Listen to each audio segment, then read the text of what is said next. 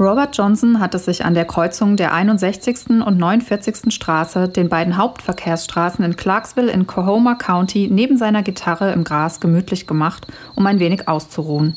Es ist Mitternacht und die Straße ist im fahlen Mondlicht kaum auszumachen. Robert greift in seine Tasche, zieht seinen Tabak hervor und beginnt sich eine Zigarette zu drehen, die er sich daraufhin genüsslich ansteckt. Robert nimmt einen kräftigen Zug, als er in unmittelbarer Nähe eine Gestalt ausmacht. Zuerst kann er die Gestalt nur schemenhaft erkennen, doch dann erschrickt er. Robert weiß ganz genau, wer da auf ihn zukommt. Mit dieser mysteriösen Einleitung heißen wir euch herzlich willkommen zu unserer vierten Folge. Hallo zusammen. Hallo auch von mir. Wahrscheinlich werden einige von euch die Geschichte, die Maike gerade begonnen hat, so oder anders bereits kennen. Für die, die sie noch nicht gehört haben, werden wir sie natürlich später zu Ende erzählen. Zunächst möchte ich euch jedoch etwas über unsere heutige Hauptperson erzählen. Dafür springen wir 110 Jahre in der Zeit zurück. Robert Leroy Johnson wird am 8. Mai 1911 in Hazelhurst, Mississippi, in einer kleinen Holzhütte als unehelicher Sohn von Julia Dodds und Noah Johnson geboren. Sein leiblicher Vater ist Plantagenarbeiter, mit dem Julia in Abwesenheit des Ehemannes Charles eine Affäre hat. 1913 geht es für Mutter und Sohn dann aber doch zurück zu Charles nach Memphis. Die Ehe hält aber nicht mehr allzu lang und das Paar trennt sich kurze Zeit später. Roberts Mutter heiratet daraufhin erneut. Robert lässt sie jedoch bei Charles, der ihn körperlich misshandelt, weil Robert nicht auf dem Feld arbeiten will. Und im Jahr 1918 schickt er ihn zurück zur Mutter und seinem neuen Stiefvater Willie Willis. Er entdeckt früh sein Interesse für Musik, lernt als Teenager das Spielen von Maultrommeln und Mundharmonika. Und mit 16 kauft er sich dann seine erste eigene Gitarre. Sein erster Mentor wird 1928 die Lokalgröße Willie Brown. Im Alter von 17 Jahren verliebt sich Robert in die 14-jährige Virginia Travis. Die beiden lügen, was ihr Alter angeht, und heiraten am 17. Februar 1929 in Penton, Mississippi. Daraufhin ziehen die beiden nach Bolivar County. Virginia wird kurz darauf schwanger und fährt zurück zur Großmutter nach Penton, um das Kind dort zu bekommen. Sie stirbt jedoch am 10. April 1930 ohne Robert an ihrer Seite, mutmaßlich an einer Nierenentzündung, bevor sie das Kind zur Welt bringen kann. Die Familie von Virginia macht Robert daraufhin Vorwürfe, dass er nicht bei ihr war und lieber Teufelsmusik gespielt hat. So wurde der Blues nämlich damals genannt. Kurzer Exkurs, warum das so war. Die Bluesmusiker waren den christlichen schwarzen Baptistengemeinden im Süden der USA ein Dorn im Auge. Da der Blues und der Gospel, und letzterer wurde in den Kirchen gesungen, auf gleichen Elementen, wie zum Beispiel dem Call and Response basierten. Die Bluesmusiker betrieben in den Augen der Baptisten Ketzerei, da sie die Musik statt mit christlichen, mit irdischen Texten, die Themen wie Alkohol, Glücksspiel und Sex behandelten, verbanden. Daher also der Name Teufelsmusik. Aber springen wir aus dem kleinen Exkurs zurück zu Robert Johnson. Robert stürzt sich nach dem Tod von Frau und Kind in die Arbeit und trifft im Jahr 1930 auf Son House. Robert ist vom Gitarrenspiel Son Houses total begeistert und dieser wird zu seinem Vorbild. Daraufhin setzt Robert alles daran, ebenfalls ein anerkannter Musiker zu werden und nicht sein Leben lang auf Plantagen zu arbeiten. Am 4. Mai 1931 heiratet er dann Caletta Kelly Craft und die beiden ziehen nach Clarksdale. Trotz Ehefrau flirtet er ungeniert an seinen Abenden in den Kneipen weiter mit anderen Frauen und natürlich bleibt es auch nicht nur beim Flirten, aber darunter sind auch verheiratete Damen und er zieht nicht nur einmal die Wut eifersüchtiger Männer auf sich. Es wird erzählt, dass Robert während der Auftrittspausen von Hauses Gitarren in die Hand nimmt, um sie zu spielen. Dieser will das jedoch nicht und hält Robert für einen schlechten Gitarristen. Außerdem hat er Angst, dass Robert die Gitarren kaputt machen würde und so wird Robert stets von den Gitarren verscheucht. Eines Tages soll Robert darauf Ich zeig's euch entgegnet haben und er verschwindet kurz danach ein knappes Jahr lang von der Bildfläche. Er reist nämlich ebenfalls im Jahr 1931 in seine Heimat nach Hazelhurst, um nach seinem leiblichen Vater zu suchen. Die Suche bleibt leider erfolglos. Dafür trifft Robert in Hazelhurst auf Ike Zimmerman, der ihm weitere Fähigkeiten auf der Gitarre beibringt. Die beiden treffen sich, Erzählungen nach, immer auf einem Friedhof, um dort zu üben. Ike soll zu Robert gesagt haben, egal wie schlecht du spielst, hier beschwert sich niemand.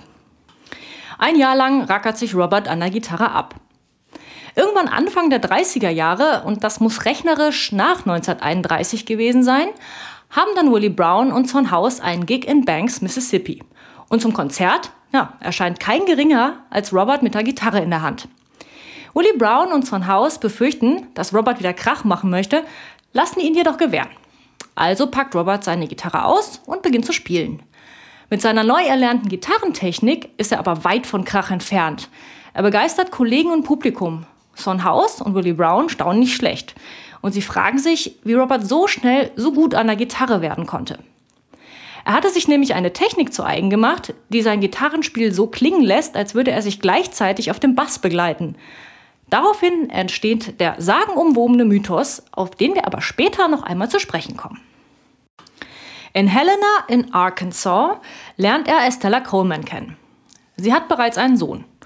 Robert Lockwood Jr. soll später selbst in die Fußstapfen Roberts treten und ebenfalls ein angesehener Musiker werden. In den Shownotes haben wir euch ein Foto mutmaßlich aus dem Jahr 1935 verlinkt, auf dem Robert mit seiner damaligen Geliebten Estella, Ex-Frau Kelly und Stiefsohn Robert Jr. zu sehen ist.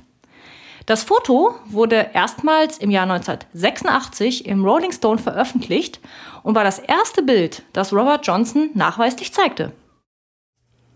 Da wir von mehreren HörerInnen darauf aufmerksam gemacht worden sind, dass sie nicht wissen, wo sie die Show Notes, auf die wir ja immer mal wieder in der Folge verweisen, finden können, erkläre ich das jetzt hier kurz, auch wenn das natürlich in jedem Player und jeder App auch nochmal unterschiedlich aussehen kann. Typischerweise wird in der Ansicht der Folge unter dem Bild ein kurzer Text angezeigt mit der Folgenbeschreibung.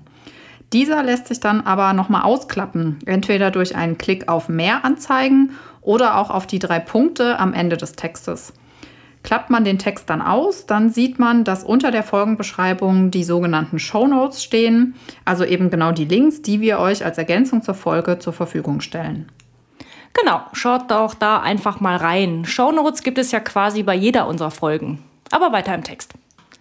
1936 nimmt Robert seine erste Platte Terraplane Blues auf, von der er etwa ja, so 500 Stück verkauft.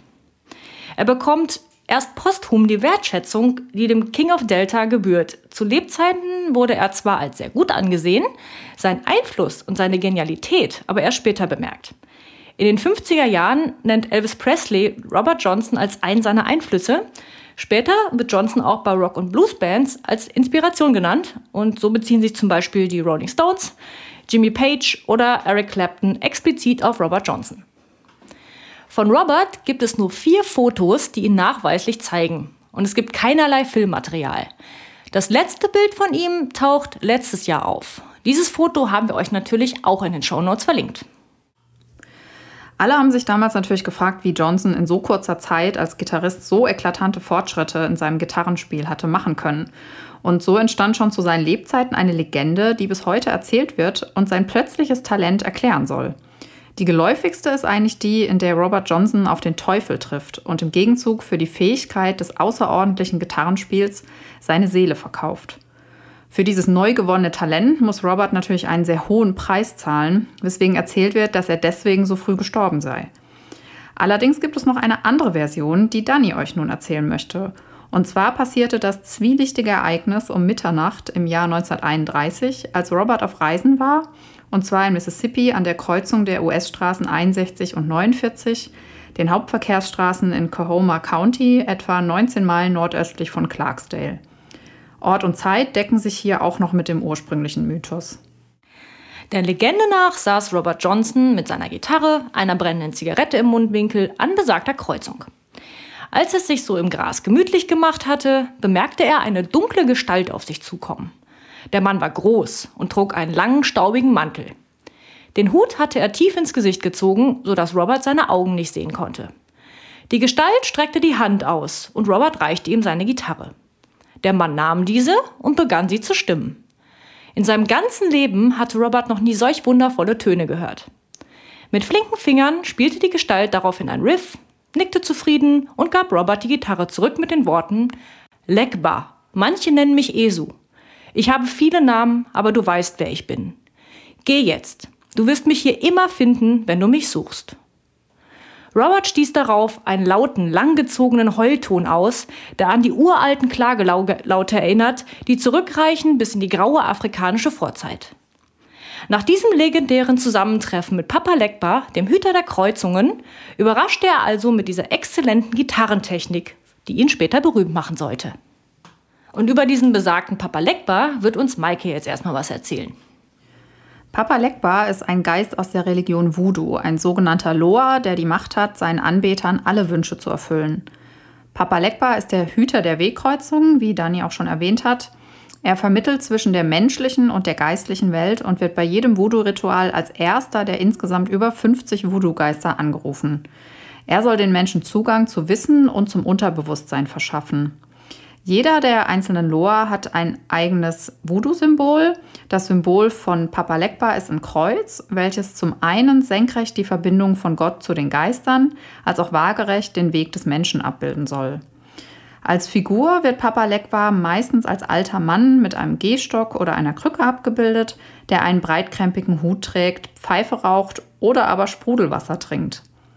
In der Tierwelt wird er oft mit einem Hund assoziiert. Und im Gegensatz zu anderen Loas gilt Papa Legba als sehr genügsam und gibt sich auch mit eher kleineren Opfergaben, wie beispielsweise Getreide oder Genussmitteln wie Kaffee, Rum, Tabak oder Zigarren zufrieden. Anders als der Teufel fordert er also für seine Dienste gar keine menschlichen Opfer. Ob Robert Johnson jetzt tatsächlich der Voodoo-Religion angehört hat, ist eher fragwürdig. Allerdings wird ihm eine gewisse Nähe zum Hoodoo nachgesagt. Hoodoo und Voodoo werden oft gleichgesetzt, sind aber eigentlich nicht das gleiche, sondern bedienen sich nur ähnlicher Rituale. Während Voodoo eine richtige Religion mit teilweise christlichen Zügen ist, die unter anderem in Afrika und der Karibik praktiziert wird, gilt Hoodoo lediglich als eine Form der Magie, die ausschließlich in den ländlichen Südstaaten der Vereinigten Staaten angewendet wird. Im Hoodoo werden anders als im Voodoo also keine Geister oder Gottheiten verehrt, sondern lediglich Praktiken angewendet wie Weissagungen, Verwünschungen oder auch die Behandlung von Krankheiten. Außerdem sollen Amulette bzw. Talismane gegen Unheil schützen oder auch Glück bringen. Robert Johnsons Texte sind voller Verweise auf Voodoo. Zum Beispiel in Come On in My Kitchen, da gibt es die Zeile I've taken the last nickel out of a nation sack. Der Nation Sack oder auch Mojo Bag sind Liebeszauber, die Frauen laut Hoodoo-Glauben an der Taille tragen. Das steht nämlich dann metaphorisch für die sexuelle Kraft der Frau. Dieser Nation Sack sollte den Mann an ihrer Seite halten. Wenn der Inhalt also entfernt wird, hat die Frau keine Macht mehr über ihn und der Mann kann so gesehen wieder jede Frau in seine Küche einladen. Das Mojo kommt in vielen Blues-Songs vor, zum Beispiel in Hoodoo Man von Junior Wells oder in I Got My Mojo Working, unter anderem von Muddy Waters. Eine andere Hoodoo-Referenz findet man in Hellhound on My Trail. In dem Song streut der Protagonist scharfes Puder an seine Tür, um die Höllenhunde fernzuhalten. Diese Hudo-Referenz spielt mutmaßlich auf die Lynchmobs der Zeit an, die Jagd auf die Schwarzen machten. Vielleicht spielt es sogar auf seinen Stiefvater Charles Dodds an, der vor einem Lynchmob fliehen musste, als Robert noch klein war. Wir haben euch diesen Song mal zur Eigeninterpretation in den Show Notes verlinkt. Robert Johnson scheint also durchaus vom Hutu fasziniert gewesen zu sein. Aber egal, wen er an dieser Kreuzung in dieser Nacht getroffen hat, es gibt natürlich auch ein paar realistischere Szenarien, die ich euch jetzt gerne erläutern möchte. Robert ist am 16. August 1938 in der Nähe von Greenwood, Mississippi im Alter von 27 Jahren verstorben. Er gehört damit, genauso wie auch Mia Zapata aus unserem letzten Fall, ähm, dem Club 27 an. Auf seinem Totenschein, der erst 1967, also fast 30 Jahre nach seinem Tod aufgetaucht ist, sind zwar Datum und Ort eingetragen, aber keine Todesursache. Eine Obduktion wurde damals wohl auch nicht durchgeführt. Es gibt angeblich einen Vermerk auf dem Totenschein, der erst Jahre später von einer Standesbeamtin aus dem LeFlore County, zu dem auch Greenwood gehört, geschrieben wird. Sie wird damals nämlich beauftragt, Johnsons Tod für die Bevölkerungsstatistik genauer zu untersuchen. Sie schreibt damals, dass der weiße Plantagenbesitzer, auf dessen Plantage Johnson in der Zeit gewohnt hat, zwar mitbekommen hat, dass es Johnson schlecht geht, aber keinen Arzt ruft, da Johnson keiner seiner Arbeiter war. Er geht davon aus, dass Johnson an Syphilis gestorben ist. Worauf er seine Vermutung stützt, ist eher unklar. Vielleicht handelt es sich dabei auch einfach nur um ein rassistisches Vorurteil. Interessanterweise sind die meisten anderen realistischen Versionen ähm, gar nicht mit Johnsons musikalischem Talent, sondern mit seinem Talent, Frauen um den Finger zu wickeln, verbunden. So wird unter anderem behauptet, dass er nach einem Faustkampf mit einem Rivalen gestorben ist oder dass er von einer eifersüchtigen Freundin erstochen wurde. 100% glaubhafte Zeugen haben sich für seinen Tod nie gefunden, aber es wird einiges berichtet. Ähm, so haben zum Beispiel einige Zeitzeugen berichtet, dass Johnson ganz plötzlich krank wird und äh, unter starken Bauchschmerzen leidet und schon kurze Zeit nach dem ersten Auftreten der Symptome dann auch verstirbt. Sonny Boy Williamson II., Blueser, Sänger und Songwriter, erzählt damals folgende Geschichte. Johnson nimmt vor seinem Tod ein Engagement an, mehrere Wochen lang auf einer Tanzveranstaltung im Three Forks Store in einer Stadt namens Quito nahe Greenwood zu spielen. Bei einem seiner Auftritte flirtet er heftig mit einer verheirateten Frau. Daraufhin kippt der eifersüchtige Ehemann der Frau Gift in eine Flasche Whisky, die seine Frau dann wissentlich oder auch unwissentlich an Johnson weiterreicht. Williamson schlägt daraufhin Johnson die Flasche sofort aus der Hand und ermahnt ihn, niemals aus einer Flasche zu trinken, wenn sie nicht vor seinen Augen auch geöffnet wurde. Johnson reagiert daraufhin aber eher ungehalten und ermahnt Williamson seinerseits, ihm niemals wieder eine Flasche aus der Hand zu schlagen. Kurze Zeit später wird ihm erneut eine Flasche mit vergiftetem Inhalt angeboten, aus der er dann auch trinkt. Johnsons Symptome, die beschrieben worden sind, würden tatsächlich zu einer Vergiftung passen, sodass sich mit dieser Theorie auch einige selbsternannte Johnson-Experten beschäftigt haben. Nach denen ähm, ist es so, dass Johnson zum einen mit Strychnin vergiftet hätte werden können. Da dieses Gift allerdings deutlich schneller zum Tod führt, nämlich innerhalb von wenigen Stunden und nicht von Tagen, ähm, und außerdem einen sehr starken Eigengeschmack hat, hinkt die Theorie so ein bisschen. Eine andere Theorie geht dann davon aus, dass Johnson mit Naphthalin, einem giftigen Stoff, der unter anderem auch in Mottenkugeln enthalten ist, vergiftet wurde. Zum einen war dies eine sehr gängige Methode im ländlichen Süden, Leute zu vergiften, vermutlich weil es Mottenkugeln einfach in jedem Haushalt gab. Ähm, aber andererseits gingen diese Giftattacken eher selten tödlich aus, weil dann das, der enthaltene Stoff dann doch nicht stark genug war. Eine ganz andere Vermutung, die nichts mit Gift zu tun hat, stellt 2006 dagegen der Mediziner David Cornell auf.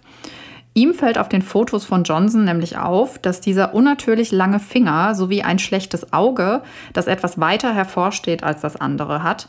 Und er hält es deshalb für möglich, dass Johnson am sogenannten Marfan-Syndrom gelitten hat und daran auch gestorben sein könnte. Das Marfan-Syndrom ist eine genetische Erkrankung, bei der das Bindegewebe extrem elastisch ist, sodass die Gliedmaßen, vor allem aber die Finger der Erkrankten, extrem lang und überstreckbar sind und auch der Halteapparat der Linsen der Augen ist gelockert. An sich ist das Syndrom nicht unbedingt tödlich, aber wenn zusätzlich das Herz- und Gefäßsystem betroffen ist, kann es im schlimmsten Fall zum Aufplatzen der Hauptschlagader kommen. Genauso sagenumwoben und bis heute noch ungeklärt wie die Umstände von Johnsons Tod ist die Frage, wo er beerdigt wurde. Auch hier gibt es die unterschiedlichsten Theorien, die dann dazu geführt haben, dass insgesamt drei Grabsteine und ein Gedenkstein an vier verschiedenen Orten aufgestellt worden sind. Aufgrund von Nachforschungen in den 1980er und 1990er Jahren wurde lange Zeit vermutet, dass Johnson auf dem Friedhof der Mount Zion Missionary Baptist Church in der Nähe von Morgan City, Mississippi, nicht weit entfernt von Greenwood, in einem nicht gekennzeichneten Grab beigesetzt wurde. 1990 wurde deshalb an dieser Stelle ein Scheingrab mit einem Grabstein in Form eines Obelisken errichtet, der alle Songtitel Johnsons auflistet und in der Mitte eine Inschrift des amerikanischen Musikkritikers Peter Guralnick trägt. Bezahlt wurde dieser Grabstein zum Großteil von Columbia Records. Ebenfalls 1990 wurde auf dem Friedhof von Payne Chapel in der Nähe von Quito, Mississippi, von einer Rockgruppe aus Atlanta namens The Tombstones ein kleiner Grabstein mit der Aufschrift Resting in the Blues aufgestellt. Sie hatten nämlich in der Zeitschrift Living Blues ein Foto einer nicht gekennzeichneten Stelle gesehen, von der eine von Johnsons Ex-Freundin behauptet hat, dass es sich dabei um Johnsons Begräbnisstätte handelt.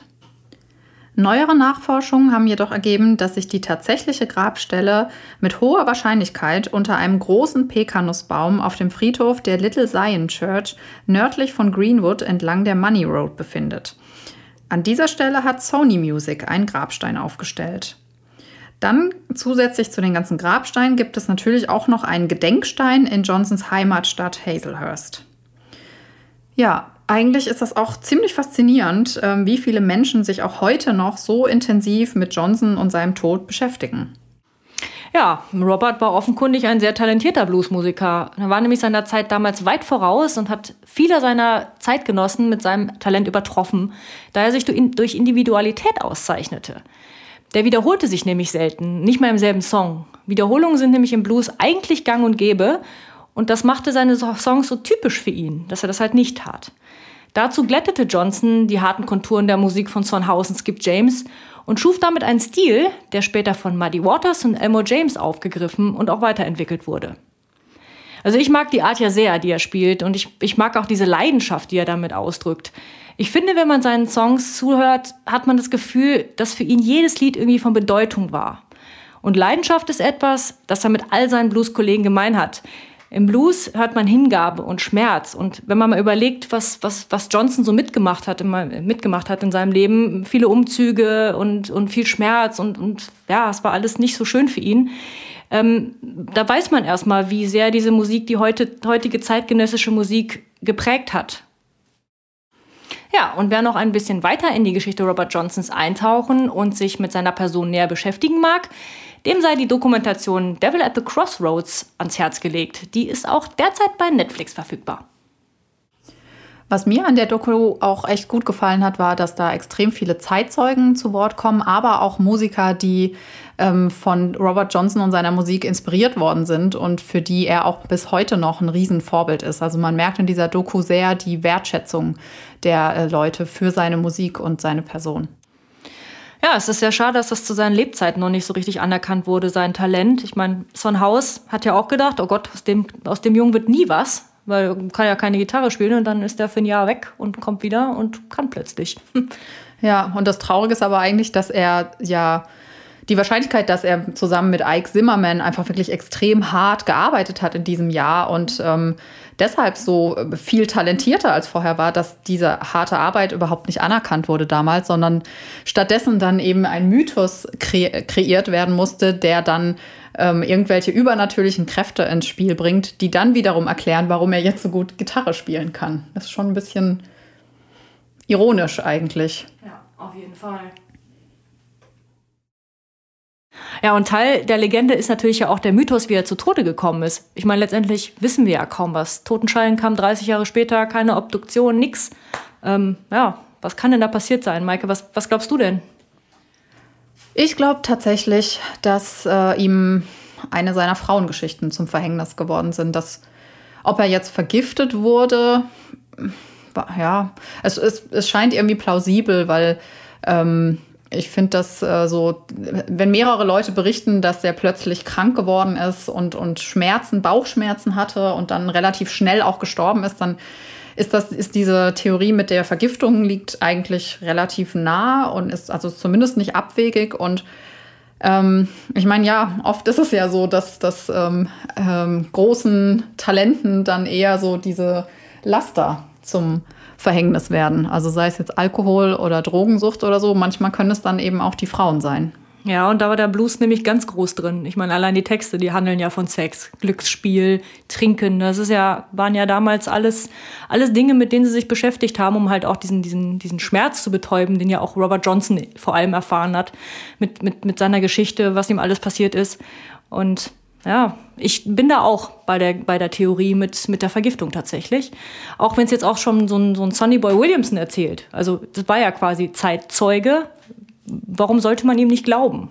Ja, das, die Frage habe ich, mich, äh, hab ich mir auch gestellt, warum sollte der lügen? Also warum sollte der diese Geschichte erzählen? Ich meine, der einzige Vorteil wäre, dass er quasi diesen äh, ähm, die Tatsache, dass es eben alles so, so mystisch ist, natürlich nochmal befeuert, indem es dann nochmal eine neue Geschichte gibt. Aber ähm, ja, bringt ihm ja so auch diese, nichts. Nee, es bringt nichts und einfach auch, wenn man überlegt, das ist, es ist zumindest belegt, dass er auf, dass er da dieses Engagement hatte, dass er da auf diesen Tanzveranstaltungen gespielt hat. Und die Geschichte, die Sonny Boy Williamson erzählt, ist ja dann, spielt ja genau in dieser Zeit. Und dann ist er ja auch da gestorben. Deswegen könnte ich mir schon vorstellen, dass das so mit am nächsten an die Wahrheit rankommt. Ja, ne? würde ich auch sagen, definitiv. Ja, ja. ja. ich finde es. Äh, aber tatsächlich ähm, bei meiner Recherche zu dem Tod und was weiß man über den Tod und über die Ursachen fand ich das echt faszinierend, wie viele Leute, also selbst Ärzte, ähm, immer noch recherchieren und sich auch die Mühe machen, da nachzuforschen, was denn jetzt die Todesursache sein könnte. Also ich meine, wenn ein Arzt sich ein Foto anguckt und daraufhin ähm, eine Diagnose versucht zu stellen, das ist einfach total, ich finde das irgendwie total abgefahren, dass das so viele Leute so sehr beschäftigt, diese Geschichte und die, der Tod und alles, was damit so zu tun hat. Ja, und auch tatsächlich die Musik bis heute. Also Robert Johnson war einer von den ganz Großen und wird heute immer noch gehört, wird immer noch gespielt, wird immer noch äh, als Einfluss genannt. Und also kann, ich kann jedem raten, da mal reinzuhören. Ich finde es großartig. Ja. Einer meiner, einer liebsten Bluesmusiker, muss ich tatsächlich sagen. Ja, und man muss halt auch sagen, auch wenn im ersten Moment ähm, es ihm im, zu Lebzeiten vielleicht lieber gewesen wäre, man hätte ihm einfach geglaubt, dass er extrem viel Arbeit in sein Gitarrenspiel gesteckt hat, hat ihm dieser Mythos natürlich auch zu äh, unglaublichem Ansehen verholfen. Gerade heute, dass man heutzutage, also auch eben, wenn man, selbst wenn man jetzt keinen Blues hört, ähm, trotzdem finden Leute dann diese Geschichte, diesen Mythos, sei es jetzt mit Teufel oder Papa Legbar, einfach super spannend und vertiefen sich deshalb auch in diese Geschichte. Ja, schade, dass ihm das damals zu Lebzeiten gar nichts mehr gebracht hat. Also mit 27 gestorben, da hätte noch eine ganze Menge kommen können, glaube ich. Und ja, schade. Wie so oft. Ja, viel zu früh gestorben. Und ja, wie, wie oft es hat sich dieser, diese ganze Geschichte um ihn rum, dieses, dieser ganze Ruhm und diese, dieses alles hat sich erst entwickelt und als er schon überhaupt nicht mehr gelebt hat. Ja, er ist jetzt wie lange? Ich glaube, über 80 Jahre tot. Und trotzdem sitzen wir jetzt hier und reden über ihn. Und es gibt Dokus über ihn. Und es gibt auch viele Leute, die zumindest schon mal von ihm gehört haben, auch wenn sie jetzt im ersten Moment nicht die genaue Geschichte kennen. Ja, was glaubt ihr denn, was passiert ist? Schreibt uns das doch gerne mal. Wir freuen uns über Nachrichten über Instagram oder Facebook. Und ja, wir würden uns natürlich auch über Folgen und Likes bei, den, bei eurem, ähm, ja, eurem Streaming-Anbieter freuen. Denn ja, das bringt uns was. ja, allerdings. ja, dann würde ich sagen, sind wir am Ende unserer schon mittlerweile vierten Folge angelangt. Ja, genau. Und die nächste Folge wird eine besondere. Da haben wir nämlich noch was für euch vorbereitet. Und ähm, ja, damit ihr nichts verpasst, wie gesagt, am besten folgen. Und ja, ansonsten haben wir es für heute, würde ich sagen. Ja, würde ich auch sagen. Dann wünschen wir euch noch einen schönen Abend oder eine schöne Nacht oder einen schönen Morgen oder wann immer ihr uns auch hört und freuen uns, wenn ihr das nächste Mal wieder einschaltet. Bis dann. Bis dann. Tschüss.